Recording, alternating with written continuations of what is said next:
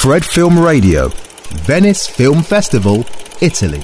Fred Film Radio, estamos en la edición número 80 de la muestra de Venecia. Soy David Martos y nos acompaña el equipo del Rapto, su directora Daniela Goggi. ¿Cómo estás? Hola, ¿qué tal David? Y su protagonista Rodrigo de la Serna. ¿Cómo estás? Bien, muy bien. Por Una película que está en la sección Horizonte Extra que presentamos hoy en la muestra, en la, eh, que es ya la cuarta jornada de la muestra de Venecia este año. Eh, ¿Qué significa, Daniela, estar aquí en la muestra presentando El Rapto en una sección como esta? Eh, yo creo que le da mucha entidad a un proyecto cuando nace, ¿no? Es un privilegio para nosotros estar acá. Eh, En principio, por, en nuestra tradición, el Festival de Venecia es el festival al que uno siempre quiere ir a presentar sus películas. Y en nuestro caso es la primera vez que la vamos a mostrar en público. Entonces es un doble, un doble lujo, te diría. Y aparte porque a nosotros nos influenció muchísimo el cine italiano. Nos sigue influenciando. Pero creo que nosotros fuimos formados por el cine italiano. De la década del 60 y de la década del 50 sí, y de la luego. década del 80. Digo, somos parientes. Eh. Totalmente, totalmente. ¿Y para ti qué significa estar aquí, Rodrigo, en, en la muestra de Venecia con esta película? Lo mismo, lo mismo, un honor extraordinario. También soy fa- somos fanáticos del cine italiano. El Festival de Venecia es una referencia absoluta para, para cualquier persona que, que trabaje en el cine en nuestro país. Sabemos que además somos la única película argentina que está aquí. Es una, además de un honor, una responsabilidad muy hermosa. Claro. Eh, y estamos muy orgullosos de- del material que tenemos. Es realmente conmovedor y potente. Así que creo que, que dejamos bien parado nuestro cine. Mm.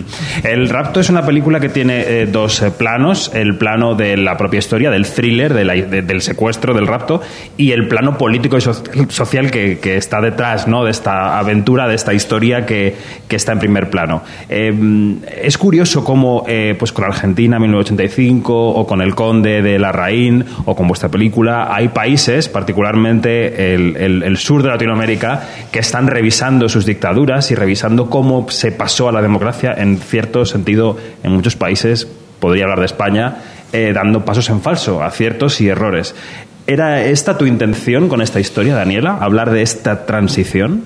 Sí, a nosotros nos interesaba la transición y también lo que permite la revisión es volver a iluminar las zonas más oscuras, porque nosotros nos encargamos de pensar cómo funcionaba la mano de obra desocupada, qué pasó, digo, en esa instancia de hay una renovación y en esa renovación no cambian las fuerzas policiales, el ejército, la ideología de los policías. No es que dicen, ah, ahora apoyamos a este gobierno democrático. Entonces, ¿qué pasa en el clima de país de esos lugares que siguen siendo lugares débiles y cómo se transiciona? Y también pensar las tragedias que produjo esto. Porque si no, solamente queda la idea épica de que algo terrible sucedió durante la dictadura militar con el secuestro y la tortura de personas y que llegado el proceso democrático eso dejó de pasar. No, no dejó de pasar. Eso siguió funcionando, porque cada lugar incómodo donde alguien podía empezar a decir qué había sucedido en esos años eran personas que también podían volver a desaparecer. Eso queríamos trabajar. Eh, También fue una razón para estar en el proyecto, aparte de las artísticas del equipo y del guion, eh, eh, abanderar esta historia, Rodrigo. Sí, no, no sé si abanderarla, pero sí, sí, la obligación casi civil y artística que tenemos de, revisionar los años más trágicos de nuestra historia y sublimarlos artísticamente. Es la historia, también la historia uno, si no la revisita, se empiezan a armar discursos colectivos que terminan no diciendo mucho y no comunicando los matices más sutiles, las zonas más oscuras y echar luz sobre, por ejemplo, lo que le pasa a este personaje, eh, me parece que nos, nos obliga como sociedad también a estar atentos para que no vuelva a suceder algo así. La transición a la democracia, como bien definió Daniela recién, este, fue un proceso muy doloroso, porque institucionalmente era muy frágil la democracia y como bien dijo ella, había una inercia de, de, de- de- de cierto modus fascista en la sociedad que, que no, se, no se sacó de un día para el otro. Eh, y el compromiso nada, artístico y, y- y social casi ¿no? de, que, que- que te- que tenemos para, para con nuestro país y nuestro cine, creo que esta película es un... Es un nada, hicimos eso, creo. Has hecho ya varias películas, eh, Daniela. eh, eh, para los directores que tienen muchísimo éxito y hacen muchísima taquilla y están en Hollywood, le resulta difícil levantar su siguiente película. Te quería preguntar cómo de difícil ha sido levantar esta y si esta parte política ha sido una dificultad más que, que, superar para ponerla en pie.